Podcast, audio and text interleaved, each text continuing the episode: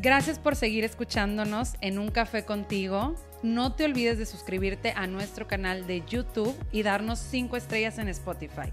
Nos puedes buscar como arroba un café contigo o arroba guion bajo un café contigo. Yo sé que vas a disfrutar mucho cada uno de los episodios que tenemos para ti. Ve a servirte tu mejor café porque hoy lo quiero compartir contigo. En este podcast quiero profundizar y ubicarte en tu realidad de vida para ser la mejor versión de ti. Soy Laura, soy psicoterapeuta y esto es Un Café contigo.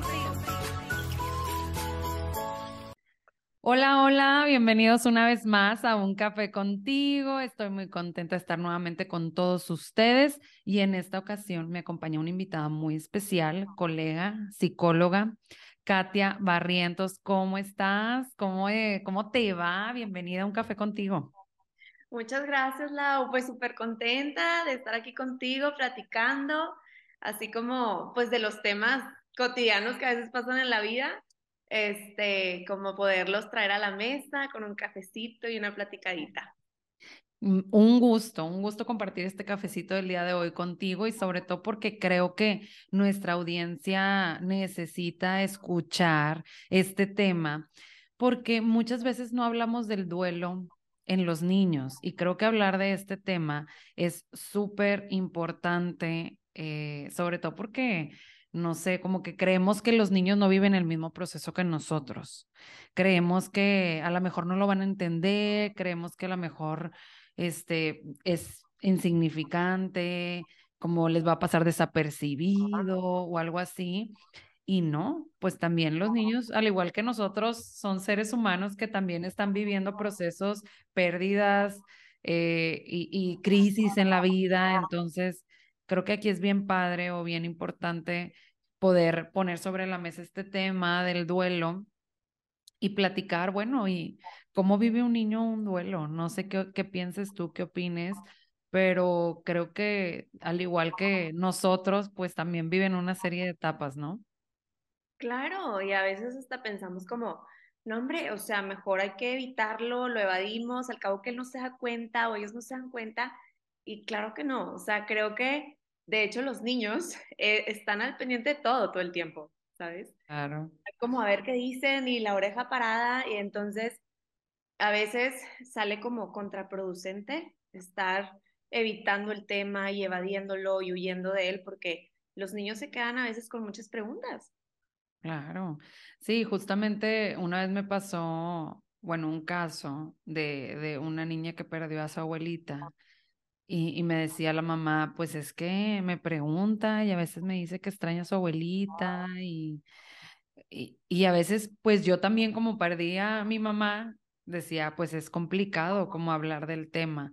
Entonces, ¿cómo esta importancia, o no sé qué pienses tú, pero de pues trabajar uno nuestros propios duelos para poder acompañar a nuestros pequeñines en sus en su duelo, porque pues al final de cuentas, pues quién le va a explicar, ¿no?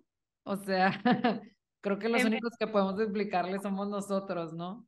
Totalmente, la, o sea, empezando desde ahí, poder trabajar nuestras, nuestros propios duelos, porque claro que todo, todo lo de nosotros como adultos, los niños pues son como como lo, imprimen, ¿no? Este, y más, por ejemplo, como papás, cuidadores, claro que agarran todo de, desde arriba. Entonces, la importancia, como dices, de poder trabajarlo primero uno mismo y saber cómo reaccionamos y cómo manejamos el tema de la muerte en, en situaciones eh, personales, ¿no? Para poder de esta manera poder transmitir a los niños la manera adecuada de, de sobrellevar una muerte.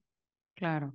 Y ahorita que mencionas este, ya ahora sí, la palabra de hablar acerca de la muerte, pues muchas veces como adultos, no, bueno, digo, no sé si te pasa, pero yo tengo muchos amigos y familiares que dicen, no, es que hablar de la muerte es bien fuerte, o sea, es bien pesado, es, es bien complicado, no me hables de eso, no quiero pensar ni en mi propia muerte.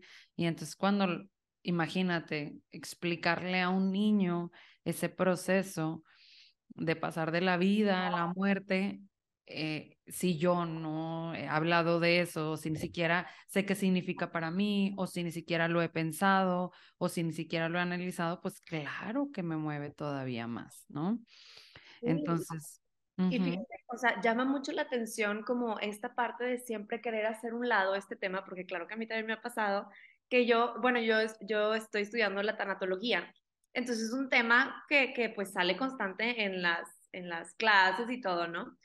Y, y cuando quiero hablarlo así abiertamente, no sé, con, con alguien, es como, ay, espérate, o sea, ¿por qué estás hablando de esto? O, porque ahorita, no, no, no, no saques este tema. Y realmente, la pues es lo único seguro que tenemos, ¿no? Está, es bien fuerte porque es lo único seguro y de lo casi creo que único que no se habla. Exacto. Y, y bien curioso, a mí también me pasó lo mismo cuando empecé a estudiar tanatología, de que, o sea, hasta te pones a reflexionar un chorro de cosas y dices, o sea, hasta les, les compartí a mis papás, si yo me muero, va esto y el otro, y como que sientes como que algo malo puede pasar, pero pues al final es como aprender a poder transitar en, en, este, en este proceso que todos vamos a vivir y que por eso creo que el que los niños em, lo empiecen a ver, a visualizar, a comprender. Y a mí me llama mucho la atención cómo eh, hay muchas películas, ¿no? O sea, como que tocan estos temas. O sea, ves a Disney repleto, digo, no sé si te ha tocado, pero ves a Disney repleto de estas experiencias donde pierden a papá o a mamá o, o la familia. Este, digo, una súper común, Frozen, o sea, pierden a los dos papás, eh, se vive todo ese proceso, o sea, realmente dentro de, de todo mm, la película se vive todo ese proceso de duelo, ¿no? Y el, y el cómo, eh, eh, este, cómo enfrentar, o está también una que se llama Dinosaurio, El Rey León, o sea, hay muchísimas, ¿no? Pudiéramos hablar de muchas películas, ¿no? Coco también, que fue una súper, como así top, ¿no? Coco, que igual ahí meten mucho todo lo de los rituales, la importancia de la cultura y también de poder cerrar como el duelo, ¿no? Porque muchas veces se deja abierto y también eh, es muy importante que no nada más como adultos cerremos esa etapa. O sea, también los niños, hay maneras de poder hacer rituales con ellos para poder eh, realmente despedirse del ser querido y que no se quede como al aire y pues qué pasó, ¿no? Pues se fue como estos típicos dichos, ¿no? Se fue al cielo y, está con Diosito y entonces toda esta parte de, oye, ¿cómo? Entonces él me había dicho que se fue de viaje y, y, pues ahora le tengo miedo a los aviones porque ahora está con Dios, ¿no? Ya no está aquí. Claro. Entonces es bien, bien importante cómo lo manejamos, cómo cerramos los duelos, cómo hablamos con ellos, cómo se los transmitimos y cómo reaccionamos nosotros, como decíamos, ante las pérdidas. Sí, totalmente. Una de las cosas que yo creo que es súper importante, eh, ahorita que, que decíamos de la película de Coco, es, ahorita hablábamos al principio de, pues no se habla, como digo, afortunadamente tenemos este ritual mexicano de hablar de, de, la, de la muerte.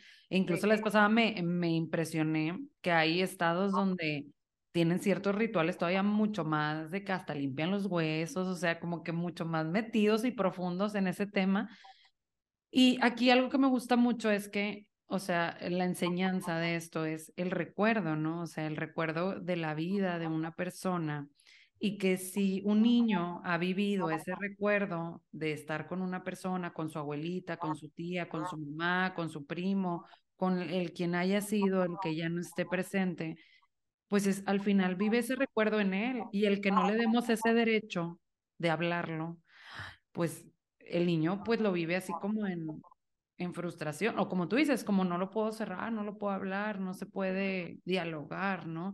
Entonces, aquí, ¿qué podemos hacer? Porque definitivamente a lo mejor los niños no lo, no lo expresan de la misma manera que nosotros, pero ¿cómo podemos como empezar a explicarles un poquito más a los niños de, de hablar acerca de, de la muerte?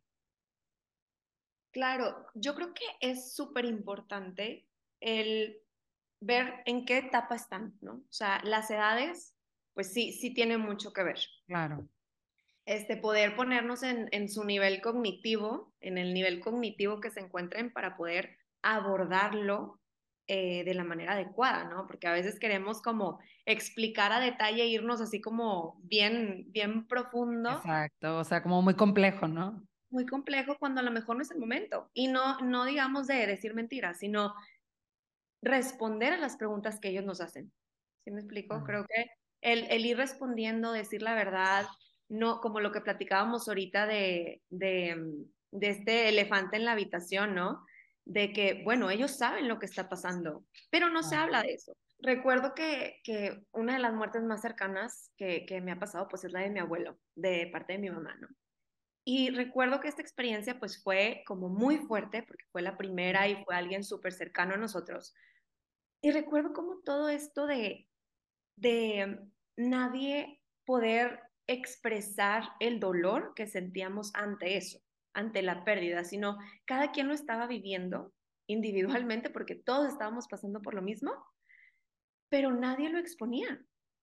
Entonces, como, como era esta parte de cómo poder ponernos todos en sintonía, de decir, oye, pues si todos estamos pasando por lo mismo, ¿por qué no poder hablar de esto? ¿Por qué no poder como apapacharnos entre nosotros o consolarnos entre nosotros que estamos viviendo algo en común.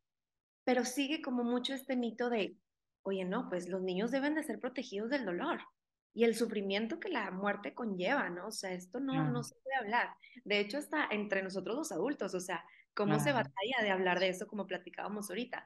Es como este miedo al no saber qué decir o, o el miedo ante el dolor del otro. O sea, me da miedo tu, tu dolor. Claro, me da miedo que no sé qué me voy a enfrentar o qué me vas a preguntar, qué me vas a decir, cómo te lo voy a explicar, ¿verdad? Cuando es esta, esta parte justo de la tanatología de poder acompañar, este, y esto pues también se, se va un poquito con los niños, ¿no? O sea, poder darles ese espacio de confianza, porque como decíamos, al estar huyendo y al estar evitando eh, como confrontar el tema, pues al mismo tiempo ellos están como reprimiendo todo ese dolor y no, no, no sabiendo dónde o cómo sacarlo. Entonces esa confianza que tienen en nosotros, pues de alguna u otra manera se va disminuyendo, ¿no? Y, y no, y, y, se puede sacar de maneras que a lo mejor no son adecuadas por este mismo, eh, por esta misma evitación de, de, y, que a fin de cuentas viene siendo como una mentira. Exacto. Sí, fíjate que hace poquito vi una serie, no sé si tú la viste, que se llama Desde Cero. Es una serie muy bonita, te la recomiendo. Pero pues habla, em, digo, para los que a lo mejor no la han visto, ya voy a spoilear un poco. Pero hay un, ahí me, me gustó mucho porque habla de un proceso de duelo, pues obviamente de, una pareja que se enferma de cáncer y demás, y habla del proceso de duelo tanto de ella como de la, o sea, de la esposa como de la hija. Y me llamó mucho la atención que dentro de una escena la trabajadora social, eh, para explicarle a la niña de que, pues, oye, pues, o sea, hay que explicarle, ¿verdad? O sea, y, y me llamó, o sea, me llenó de mucha ternura una escena donde la niña, pues obviamente se da cuenta y le dice, mamá, es que siento que mi papá se está muriendo. Y lo, o sea, la, la mamá le dice, pues sí, sí está pasando. Entonces, eh, eh, obviamente la trabajadora social dice, o sea, le, le comparte que, que cuando em, viven estos procesos los niños, pues los niños eh, se van mucho a la fantasía. O sea, en algún momento llega eh, ese punto donde empiezan a pensar que en algún momento va a regresar, que va a entrar en cualquier momento por la puerta, que sí, que, o sea, está de viaje, o sea, empieza toda esta fantasía. Y una de las recomendaciones que le, le da en ese momento es que cuando falleciera, que viera el cuerpo, o sea, que sí viera el cuerpo. A mí se hizo bien impactante, porque normalmente, culturalmente, acá en México, pues muchas veces evitamos que los niños vean pues esa parte de, de, ver el cuerpo, este, obviamente pues depende de las condiciones este, en, la, en las que esté un, un cuerpo. Eh, es diferente verlo en un funeral a verlo en un momento pues difícil, ¿verdad? O, o, o que no se vea bonito, por así decirlo. Pero se me hizo muy impactante. O sea, ¿qué piensas tú de eso? Porque yo me acuerdo que en, en, en tanatología también nos decían de que, bueno, pues si pueden ir al funeral, que vayan, ¿verdad? o sea, a lo mejor no todo el día ni todo el momento, y, ¿no? Pero sí a lo mejor en un ratito, un momento, este, sobre todo si era una persona muy, muy, muy cercana al niño, ¿no? ¿Tú qué piensas acerca de eso? Fíjate que, que considero que es sumamente importante justo esta, esta parte de, primero pues preguntar, ¿no? De si él quiere ir o ella quiere ir. Porque claro que sí, que si ellos están como un poco en la etapa de negación, pues es, ok, vamos a darle su espacio. Pero cuando los niños insisten y están como detrás de que quieren saber qué pasa, claro, yo pienso profundamente que tienen el derecho a ir, porque hay papás que dicen, oye, ¿sabes qué? No, hombre, es el, es el, como la exposición del cuerpo y toda esta parte de, de, del funeral. Y es como, no, hombre, lo dejo con el tío o con la prima para que pues no, no sepan qué pasó. Ajá, como no pasó nada. Regreso yo, nos ven tristes, pero pues ya, seguimos con lo que, lo que sigue, ¿no? Y es esta parte de, bueno, a ver, ¿qué, ¿qué, está pasando en el proceso cognitivo del niño? En esta parte, como en este mm, gap, no sé cómo podríamos decirlo, de, de, de, los tiempos que, que, están como confundidos. Entonces, fíjate lo que creo que es súper importante, darles ese espacio a los niños y esa decisión de, de poder eh, de, que ellos puedan ir a un ritual, que es este ritual de despedida para nosotros también como adultos, que ellos estén presentes y puedan pues vivenciarlo, justo esto, de que, y, creo que también es bien importante explicarles antes de, con detalle, con detalle, cómo es que va, lo, que van a vivir. Creo que eso es fundamental. Y ya después vamos, o sea, vamos con todo, pero que ellos tengan así un poquito preparado lo que van a vivir, cómo van a ir vestidos, qué es lo que va a ver, qué significa y, y toda esta parte. Sí, fíjate que también te platico una experiencia personal. Hace como tres meses, pues falleció un tío mío, también muy cercano. Creo que toda la familia estamos en ese proceso de, de comprender, ¿verdad? Todo lo que pasó y demás. Pero me llamó mucho la atención. Tenemos un, un primo, bueno, un sobrino más bien, con síndrome de Asperger. Y él, o sea, la forma en la que él lo estaba experimentando era demasiado genuina, o sea, o demasiado como expresiva. Eh, y, y me gustó mucho porque él decía, es que lo extraño, y es que lo extraño, y, y nos mandaba mensajes a muchos, y como que, como no, como sí, como toda esta expresión de emociones, él se acercaba, veía, o sea, era su primera experiencia así como más eh, cercana, ¿no? De, de este proceso.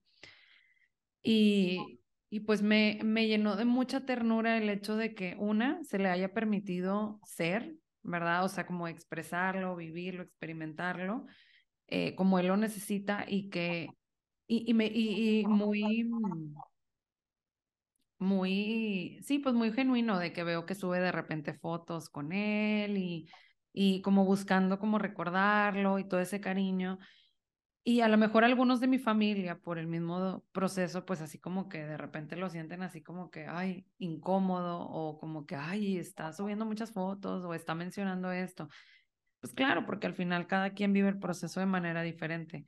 Pero a mí me, se me hizo muy como especial el que no tenga miedo de hablar las cosas o el que no, el que se expongan las cosas de manera genuina y abiertas. Eh, obviamente cuidando, ¿verdad? Cada, cada espacio. Pero entre más se habla, pues más se, se procesa, no sé si me explico, o sea, como que se me hace bien curioso de que, ah, entre más lo hablaba, como que más sentía yo que lo, que lo estaba como digeriendo, digiriendo, ¿no? 100%. Pues primero, lo siento mucho de la pérdida de tu tío, te mando un abrazo desde ah, acá. Gracias. Este, y, y creo que como dices, está el experimentar, y permitirse este dolor, porque al final de cuentas, pues es el dolor em, como expuesto, es algo que no se ve, ¿sabes cómo? Es muy raro que, que alguien realmente se exprese genuinamente y se permita como verse vulnerable ante algo que, que es la pérdida, ¿no? Que claro que, que, nos pega y nos duele. Este, y, y mucho de esta parte que mencionabas, creo que muchos piensan de que no, es que se va a traumar. O sea, ¿cómo lo vas a llevar a un ritual? Se va a traumar. Ah, y esta parte que dices de, al contrario, es un proceso también el estarlo hablando y estarlo experimentando de aceptación. Así es. Conocemos las etapas del duelo que se viven de diferentes maneras, pero que al final son las cinco, eh, las cinco etapas de Kubler-Ross y que aunque no sean lineales, este, se experimentan de alguna u otra manera. Y justo para experimentarlas tenemos que hablar, tenemos que hablar de ello. Sí, y aquí, por ejemplo, Katia, digo, no sé si tengas tu experiencia, a mí me ha tocado eh, varios rituales, digo, a veces, como dices, pues los niños, eh, por ejemplo, me ha tocado que pues los niños, no sé, no viven eh, en el mismo lugar de donde está la persona que falleció o fue de alguna manera Sí, o sea, que a lo mejor el ritual tuvo que ser muy rápido, como el tema del COVID, o sea, en el tema del COVID fue, este, encinera y vámonos y rápido procesa. O sea, siento que acabamos de, pasar una etapa donde de repente hubo procesos ahí como que batallamos un poco. Entonces, ¿con qué rituales pudiéramos como ayudar a los niños? Sí, creo que podría ser simple y sencillo con, con una carta, por ejemplo. Podemos hacer una carta de, de actividad en donde ellos puedan expresar todo lo que, le hubieran, lo, que les hubiera gustado decirle, cómo se sienten, qué les faltó decir también, em, hacer un poema para esa persona querida, incluso este, hasta pintar algo, ¿no? En honor de, de esa persona tan cercana que se nos fue. Em, también ir a dejar flores en el panteón, ¿no? Y, y claro, también prepararlos para las fechas importantes. Exacto. Si tienen a lo mejor en casa un pequeño como, este, como las fotos, velas, que también eso es como una forma de ritual donde este, se le, como un pequeño altar, ¿no? Así es, sí. Este, también incluso ir como a, o sea, hacerlo de esa forma para que ellos estén cercanos a, a este tipo de rituales. Claro. Y como tú dices, o sea, no tiene que ser algo demasiado complejo, no tiene que ser este así como que muchos este vemos como este paso como muy complejo, muy difícil, o, sea, de que, ir, o de que ir a tirar las cenizas a algún lugar, ¿no? Esta, esta parte de como el ritual para cerrar o irme a un lugar acá muy lejano para poder profundizar. No, hay cosas muy sencillas que podemos hacer desde casa y podemos también eh, ayudar a que los niños tengan ese proceso de, de despedida. Sí, la vez pasada, no me acuerdo hace cuánto, pero sí también, ah, o sea, como decías ahorita, dibujando, pintando, haciendo ciertas manualidades, o sea, como que dentro de las mismas posibilidades, este, y que si lo mencionan, pues también, o sea, como validarlo, ¿verdad? Ay, es que mi abuelita o mi tita o mi tío o mi primo, ay, estuviera aquí jugando este, conmigo. Yo me acuerdo mucho que cuando mi hermana estaba chiquita, eh, falleció una amiga de ella, o sea, tenía ocho años, yo creo que mi hermana, ocho, nueve años, la niña también falleció así muy chiquita. Y Sí, este, fue una situación así muy como de choqueante. Y uno de los rituales que se hicieron fue que la familia le dio una muñeca de la niña a mi hermana y mi hermana la dejó ahí como en su cuarto como muy como guardada, ¿no? O sea, como que como forma de, de, ah, esto es de ella, entonces me recuerda, eh, o sea, a esa experiencia.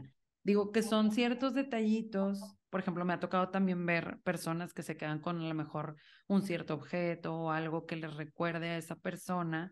Entonces también es como usarlo, que si el sombrero, que si algo, ¿verdad? Por ejemplo, mi mamá me acuerdo que mm, también cuando falleció mi abuelita, eh, igual, se llevó una capa y luego le digo, ay, qué padre tu capa. Y luego le digo, esa era de mi abuelita, ¿verdad? Y luego me dice, sí, era de tu abuelita.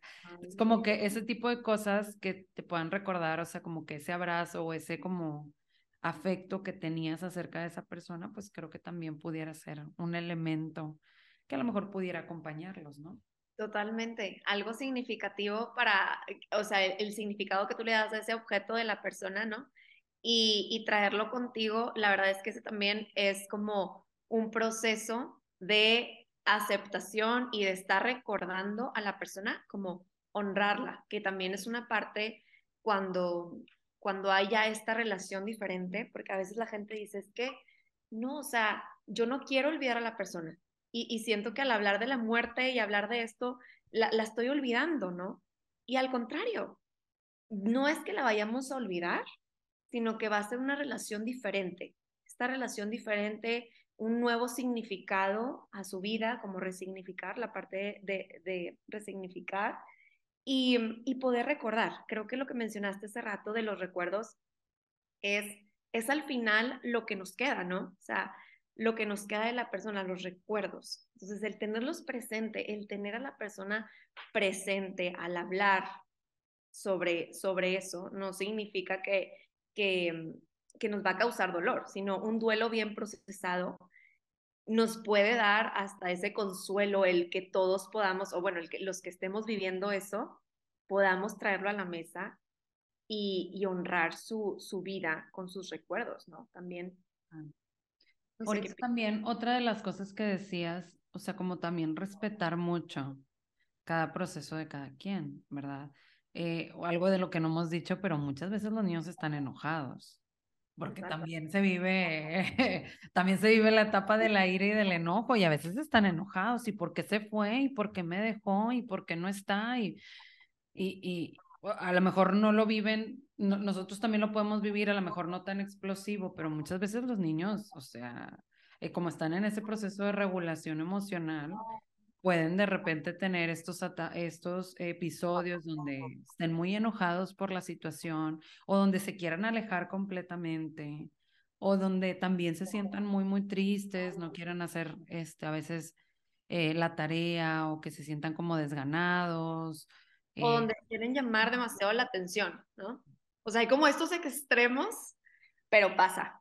Sí, sí pasa que empiezan a, a los síntomas físicos, cognitivos, como toda esta parte a empezar a, a sintomatizar, podríamos decir, que, que, que sí se van a ver los signos, ¿no? Claro. Entonces ahí yo creo que es, o sea, cuando digo, definitivamente dependiendo de la situación, de la forma, eh, es diferente vivir un proceso de enfermedad a vivir un proceso eh, de un accidente o vivir eh, un proceso, digo, no sé, eh, también, pues sí, o sea, diferentes formas en las que se vive, o sea, que sea un vínculo demasiado cercano, un vínculo un poco más lejano. O sea, todas estas cosas pues van a ir indicando y que también no tiene nada de malo si le permitimos al niño también tener un espacio, por ejemplo, terapéutico para que para que lo platique, ¿verdad? O sea, para que lo pueda poner sobre la mesa, o sea, como que también no veamos que que, que, que, que no tienen nada de malo si el niño también tiene ese espacio, o sea, es como, también puede tener su espacio para procesar esa parte. Y creo que es una de las cosas esenciales, ¿no? O sea, llevar eh, al niño también a, la, a terapia después de alguna muerte para, para poder como justo llevar estas etapas del duelo encaminadas, ¿no? Y, y, que él tenga una también como un espacio, como dices, que pueda hablar abiertamente de lo que siente, porque a veces los niños también pueden sentir eh, como, ay, no, y es que si lo hablo con mi mamá o con mi papá o, o con alguien cercano, pues también le va a doler y pues voy a ver su dolor. Entonces, el que esté con una persona externa a eso, le puede servir mucho eh, el tener este espacio donde él pueda ser también validado y, y que pueda expresar todo lo que, lo que siente, ¿no? También. Claro. Sí, o sea, también creo que eh, me ha tocado ver, o sea, que también, o sea, bueno, ahorita hablamos de las personas, pero me ha tocado ver también niños sufriendo mucho, por ejemplo, por sus mascotas que, que fallecen también. Y a veces desvalidamos esos, esos duelos de los niños, cuando también, oye, pues si la mascota estuvo tres, cuatro, cinco años o jugaba todo el tiempo con él y luego de repente, pues ya no está, pues claro que también Claro, de hecho, el duelo de mascotas también es una parte bien importante que a, a lo mejor a veces los papás o, o, cuidadores lo ven así como, ay, pues es el, es el perrito, ¿verdad? O es la mascota, pero no, es, es un impacto bien fuerte para ellos. De hecho, hasta para adultos, ¿no? Algunas veces también para adultos el, el perder una mascota es muy fuerte. De hecho, hay, hay un libro que me, que me gusta mucho que se llama Yo siempre te querré. No sé si lo has escuchado. Ay, nunca lo he escuchado, pero a ver, platícame. Que es justo que habla de eso, de, de cómo el proceso de la mascota, ¿no? El, el estar tan cercano a esta mascota y después la muerte, lo, hay como una resignificancia de, de esta muerte, pero, y también hay diferentes actividades que se pueden hacer.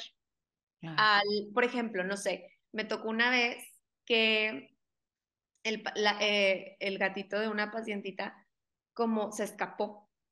Se escapó y ya no, no, pues no lo volvió a ver. Entonces, pues justo para poder resignificar el qué pasó, a dónde se fue y para poder tener un cierre de eso, porque a veces esa incertidumbre pesa mucho más que la propia muerte. Claro. Eh, entonces, no sé, en, ese, en esa ocasión hicimos como un, como una historia de dónde pensaba que estaba el gatito y después que se encontraba a otra familia. A una gatita. Ajá, ah, una gatita.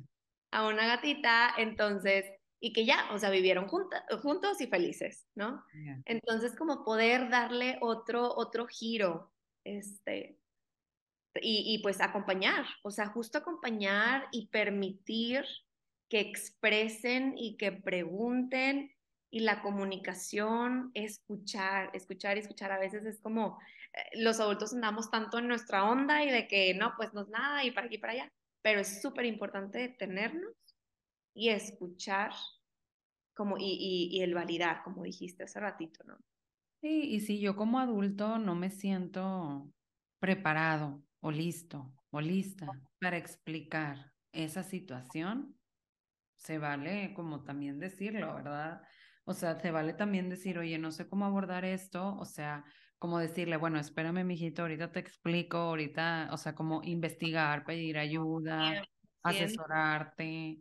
O sea, a mí me pasó cuando mi sobrina, cuando nació mi, mi sobrino y que preguntó que cómo nacían los niños y yo así de que, eh, como que sí lo había visto, mijita, y soy psicóloga, sí, pero eh, yo a lo mejor no te quiero explicar en este momento, ¿sabes? Entonces también hay veces que, a ver, que como adultos, o sea, constantemente necesitamos seguirnos preparando y hay veces que, como dices, o sea, como estamos a lo mejor todos viviendo el duelo o todos viviendo cierta situación que nos cueste un poquito explicar o hablar del tema, entonces es como, eh, pides ayuda, o sea, oye, pues pides ayuda ya sea a tu pareja o a, o a un primo, a un tío, o sea, claro. que a lo mejor puedes acompañarte como para explicar, ¿no? O sea, pero si, si inmediatamente no sabes qué decir, o sea, pues puedes decir, digo, ok, mijita, te escucho y, y, ya después le das una respuesta, no tienes que dar una respuesta al instante, ¿verdad? Exactamente, con la que no te sientas como tranquilo o tranquila, ¿no?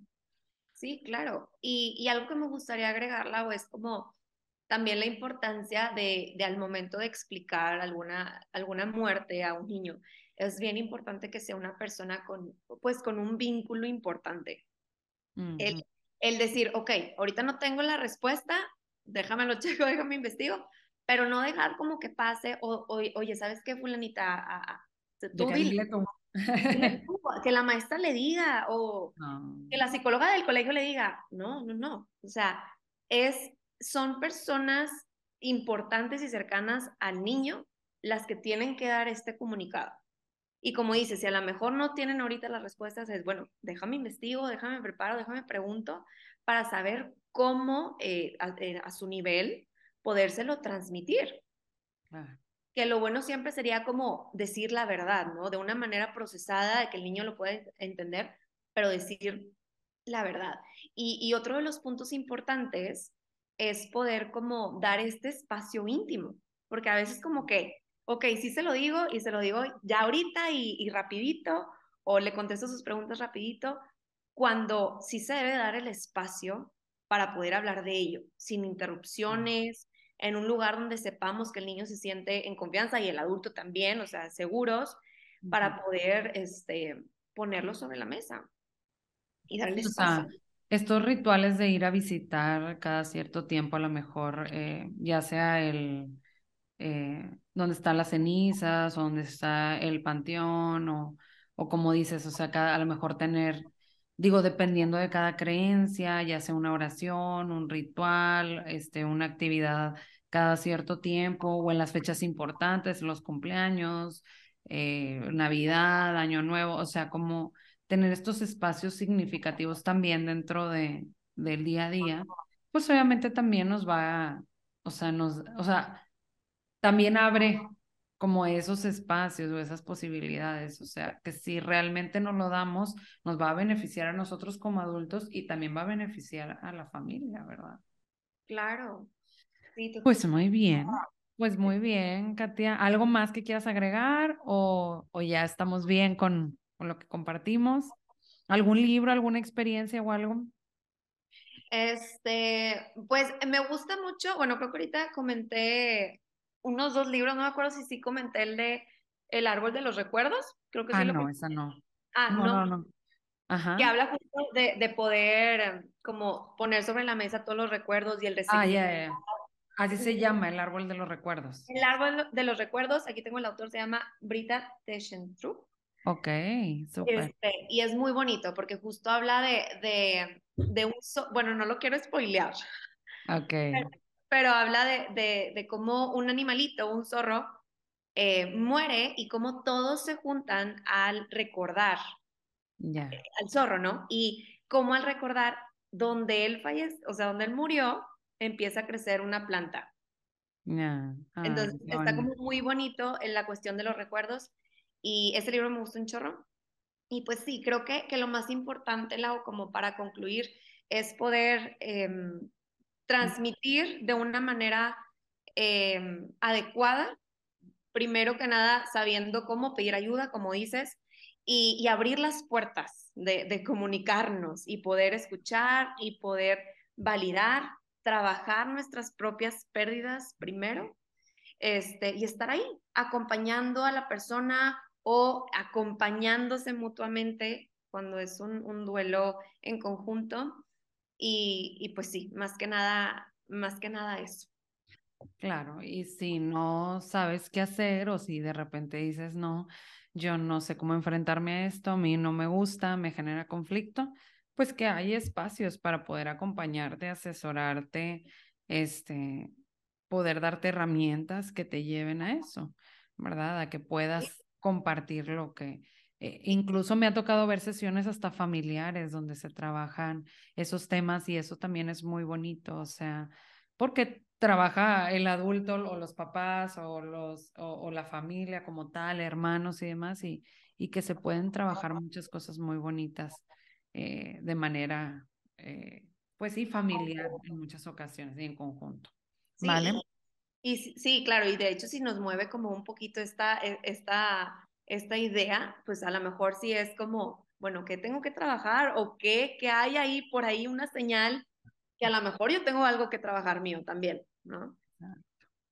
Pues muy bien, Katia, muchas gracias por haber estado el día de hoy aquí en este espacio. Compártenos dónde te pueden encontrar, dónde te pueden buscar todos los que nos estuvieron escuchando el día de hoy.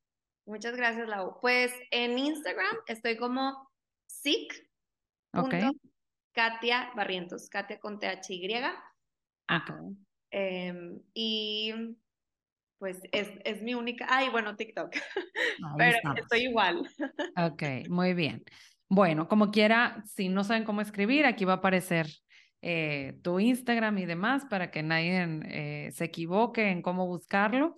Y pues bueno, pues muchas gracias a todos los que nos estuvieron escuchando. Gracias, Katia, por compartirnos este tema tan profundo que no es nada fácil de hablarlo y ponerlo a veces sobre la mesa, pero es tan necesario para poder eh, transitar el duelo en nuestra vida. El tema de la muerte es un tema que necesitamos seguir hablando y seguir enfrentando para poder vivir una vida mucho más plena. Y pues bueno, muchas gracias a todos. Les recuerdo de seguirnos en arroba bajo un café contigo y también en mi Instagram personal o mi TikTok como arroba Laura Cárdenas. Ahí nos estamos viendo y pues nos vemos cada 15 días aquí en Un Café Contigo. Hasta luego.